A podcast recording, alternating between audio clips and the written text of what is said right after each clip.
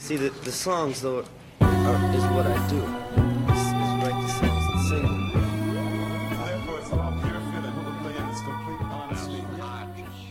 Bonjour à tous. Dans cet épisode de Labyrinthe, les chemins de la curiosité lycéenne, nous allons étudier le sujet de l'entourage et plus précisément de son influence sur notre développement. Pour commencer, il existe plusieurs catégories, plusieurs types d'entourage. Premièrement, l'entourage proche, qui est vraiment très important pour le développement. Donc la famille, les amis ou encore votre partenaire, votre compagnon de vie. Et puis, on a euh, l'entourage un petit peu plus extérieur, un petit peu plus lointain, comme par exemple une personne qui aurait été importante durant une partie de votre développement, mais qui ne restera pas à vos côtés jusqu'à la fin de votre vie. Pour continuer dans les définitions, on pourrait alors se demander le développement, qu'est-ce que c'est? Alors il faut savoir qu'il existe ici aussi deux types de développement, que l'on nomme plutôt des socialisations. Premièrement, il y a la socialisation primaire qui se passe pendant l'enfance et l'adolescence et définit la construction de la personnalité et de l'identité sociale. Elle se fait essentiellement avec la famille, qui a un caractère omniprésent, avec la nourrice, la crèche, l'école ou encore les amis. Ensuite, on a la socialisation secondaire, qui se caractérise par une prise de distance progressive avec la famille et par l'entrée dans le monde académique puis professionnel. Les principaux acteurs socialisateurs à ce stade sont habituellement les amis et les collègues de l'individu ou encore le conjoint. Ces personnes nous inculquent donc de nouvelles valeurs. Notre premier sujet est le suivant. Lors de la socialisation primaire, comme déjà dit, les parents sont sûrement les personnalités les plus influentes pendant notre développement. Mais qu'en est-il lorsque le cadre familial n'est pas stable, pas parfait ou même pas conforme aux normes? Le développement et la socialisation primaire sont-ils les mêmes? Aujourd'hui, une famille sur quatre en France est une famille monoparentale.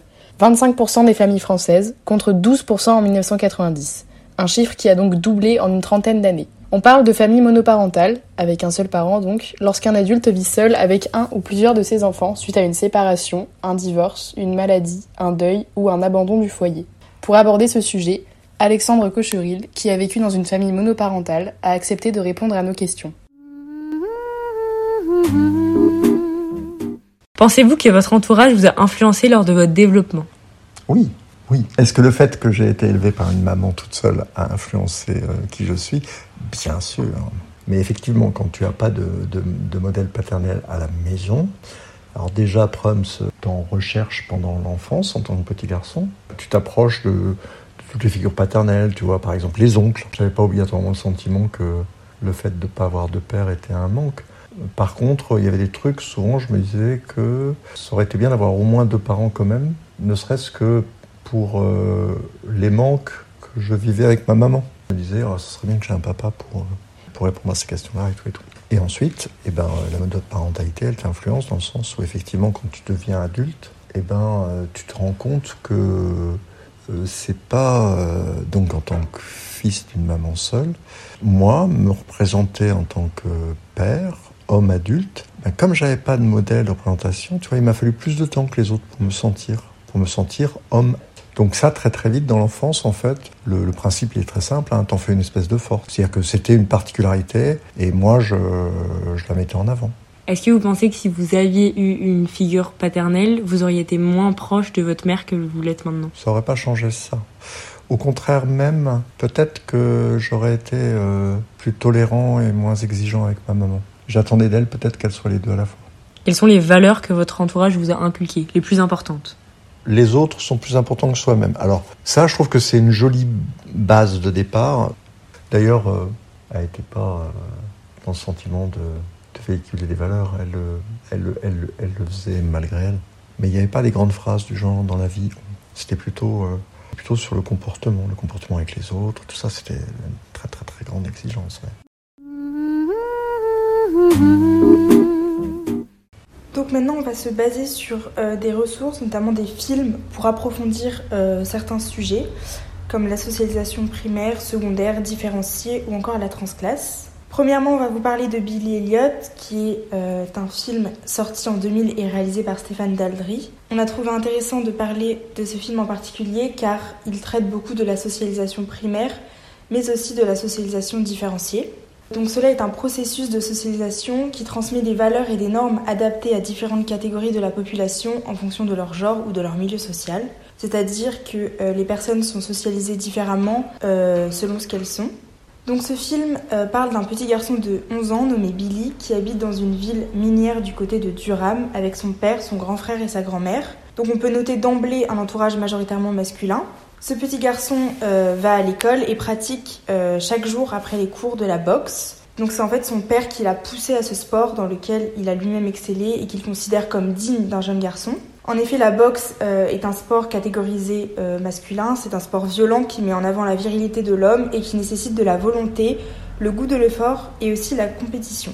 Cependant, Billy n'aime pas beaucoup la boxe et préfère la danse classique, qui est considérée comme un sport de filles entre guillemets, qui met en valeur la féminité, nécessite de la rigueur, du perfectionnisme et de la grâce. On doit quand même rappeler qu'on est en 1984, donc le, sexisme pardon, est très présent à cette époque. Et il y a énormément de stéréotypes sexués quant aux activités physiques. Donc le sport euh, de combat ou le foot est plutôt catégorisé pour les hommes, tandis que la danse et la gymnastique plutôt réservées aux femmes.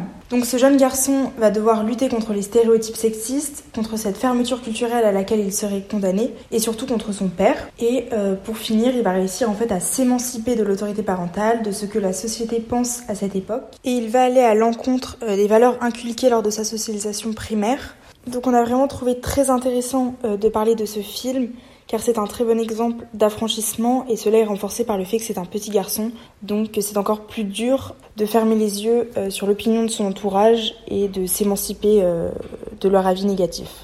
Également, pour illustrer ce sujet, nous avons sélectionné le film Le Brio. Donc, lors de la socialisation secondaire, plusieurs choix de vie peuvent être pris. Pour illustrer ce sujet, nous avons pensé donc au film Le Brio d'Ivan Attal, paru en 2017, qui se passe pendant la socialisation secondaire du personnage par un personnage extérieur, donc de son entourage, qui permet la transclasse. La transclasse, il s'agit d'une personne qui passe d'une classe sociale à une autre. C'est un sujet un petit peu à part, donc, qui traite de transclasse, ou ce que on peut aussi appeler la mobilité sociale, qui correspond au fait de changer de position dans la société. Donc, changer de profession, de statut social ou de catégorie sociale.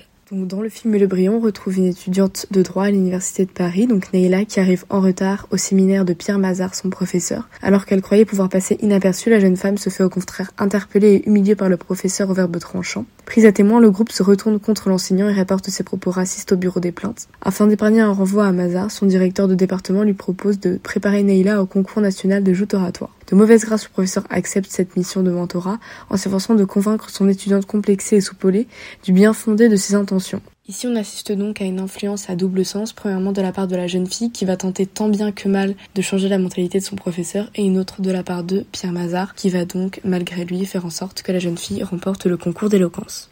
Donc pour finir, nous allons nous intéresser à un roman intitulé Retour à Reims, qui relate principalement de deux sujets qui pour nous sont très intéressants et surtout très importants pour répondre à nos questionnements, qui sont donc la transclasse et la reproduction sociale. Donc Retour à Reims est un essai sociologique qui fait l'étude de l'identité sociale. Il a été publié en 2009 par Didier Héribon. Et d'ailleurs, si vous préférez le cinéma à la lecture, ce livre a aussi fait l'objet d'une adaptation partielle sous la forme d'un film documentaire euh, raconté par Adèle Haenel. Donc Retour à Reims euh, parle surtout d'un retour sur soi. Euh, c'est un roman d'ailleurs autobiographique. Donc ce roman relate d'un moment de la vie de Didier Ribon juste après la mort de son père, où il retourne à Reims, qui est sa ville natale, et il va donc retrouver son milieu d'origine et sa famille avec lequel il avait plus ou moins rompu 30 ans auparavant. Donc Didier Ribon est un transfuge de classe, ce qui veut dire euh, c'est un individu en fait ayant vécu un changement de milieu social au cours de sa vie. Et en effet, ici on peut le qualifier de transfuge de classe ou de transclasse, car il a quitté le milieu ouvrier de sa famille pour devenir intellectuel. Il a donc entrepris d'écrire un livre autobiographique et sociologique qui retrace son parcours, mais aussi celui de sa famille. Il nous propose ici dans ce roman une réflexion critique sur la reproduction sociale, le système scolaire, la politique, le monde ouvrier, les classes, mais aussi la construction identitaire et l'homosexualité. Le thème principal de Retour à Reims, comme vous l'avez compris, la reproduction sociale. Donc j'ai décidé de vous prendre une définition du dictionnaire. Donc la reproduction sociale est une transmission des positions sociales et des façons d'agir ou de penser d'une génération à une autre. C'est-à-dire lorsque les enfants occupent dans la société une position identique et similaire à celle de leurs parents. Donc comme la célèbre expression tel père tel fils, euh, cela s'oppose totalement à la mobilité sociale. Effectivement, en fait, il a cette idée que les enfants d'ouvriers seront eux-mêmes des ouvriers ou que par exemple les enfants d'ingénieurs deviendront à leur tour ingénieurs, mais cela n'est pas qu'un mythe social car il y a des statistiques qui le prouvent. Donc en effet, selon l'INSEE en France en 2021, plus de 30% des enfants connaissaient un parcours similaire à ceux de leurs parents. Donc ce chiffre reste très élevé en 2023 et cela renforce cette idée de reproduction sociale qui est très présente. Donc le sujet principal de ce roman se rapproche beaucoup du film Billy Elliot dont on a parlé euh, auparavant. Ces deux ressources relatent donc d'une coupure et d'une réelle émancipation de la famille et de leur opinion. Et euh, j'ai trouvé intéressant, enfin on a trouvé intéressant de parler euh, de ce film et de ce roman car les sujets dont il traite tranchent nettement avec l'idée qu'on a donc que l'entourage est nécessaire dans la construction de soi et dans les choix de vie des individus. C'est donc la preuve que s'affranchir des instances de socialisation et ici donc notamment la famille n'est pas impossible.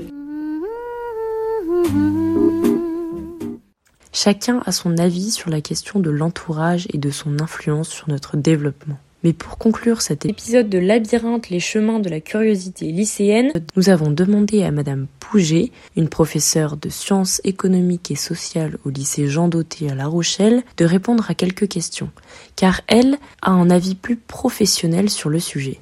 Donc, euh, du coup, ce que nous apprend la sociologie sur l'influence de l'entourage, c'est donc euh, euh l'individu est socialisé par différentes instances, comme euh, en premier lieu la famille, mais aussi les groupes de pairs que l'on côtoie au quotidien, notamment durant l'enfance et l'adolescence, et d'autres d'autres instances importantes également. Donc, on peut qualifier ces instances d'entourage, puisque c'est le terme que vous utilisez, et on constate qu'en effet, euh, ils ont une influence très forte euh, dès l'enfance, durant l'adolescence et ensuite à l'âge adulte. Et si on essaye de voir les conséquences de euh, de l'entourage sur sur l'individu devenu adulte, mhm. en effet, les, les, études de sociologie nous montrent que, par exemple, le milieu social influence fortement, le milieu social d'origine influence fortement bah, la position sociale acquise ensuite.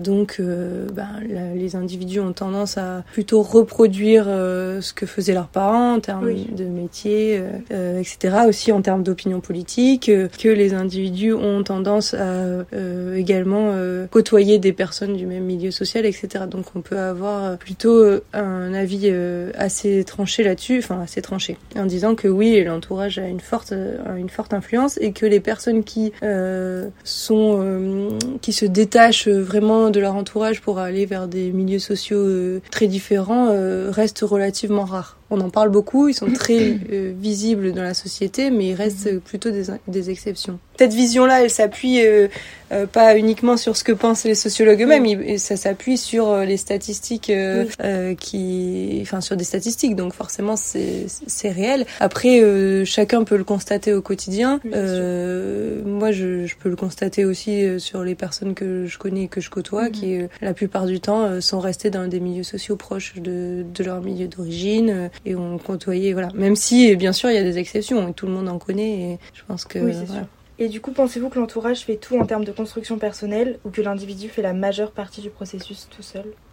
C'est pareil. Mm. Alors ça, ça devient, euh, euh, enfin, on, est encore sur, sur la même question, mais euh, il y, a, y, a, souvent un mythe qui est entretenu, qui est celui de se dire que bah, la méritocratie, le fait que l'individu peut, par ses efforts, parvenir, donc les individus qui sont à l'origine, à une origine sociale plus modeste, etc., peuvent par leurs mm. efforts réussir à, à obtenir, voilà, une position sociale plus élevée, etc. C'est un, c'est un peu un mythe qui est entretenu. Bien sûr que mm-hmm. c'est le cas, et bien sûr qu'il y a des tas d'individus individus qui, par leurs efforts, ont réussi euh, voilà, à tenir une position euh, plus favorisée. Euh, mais ça reste plus, plus difficile, bien évidemment. Ça demande plus d'efforts.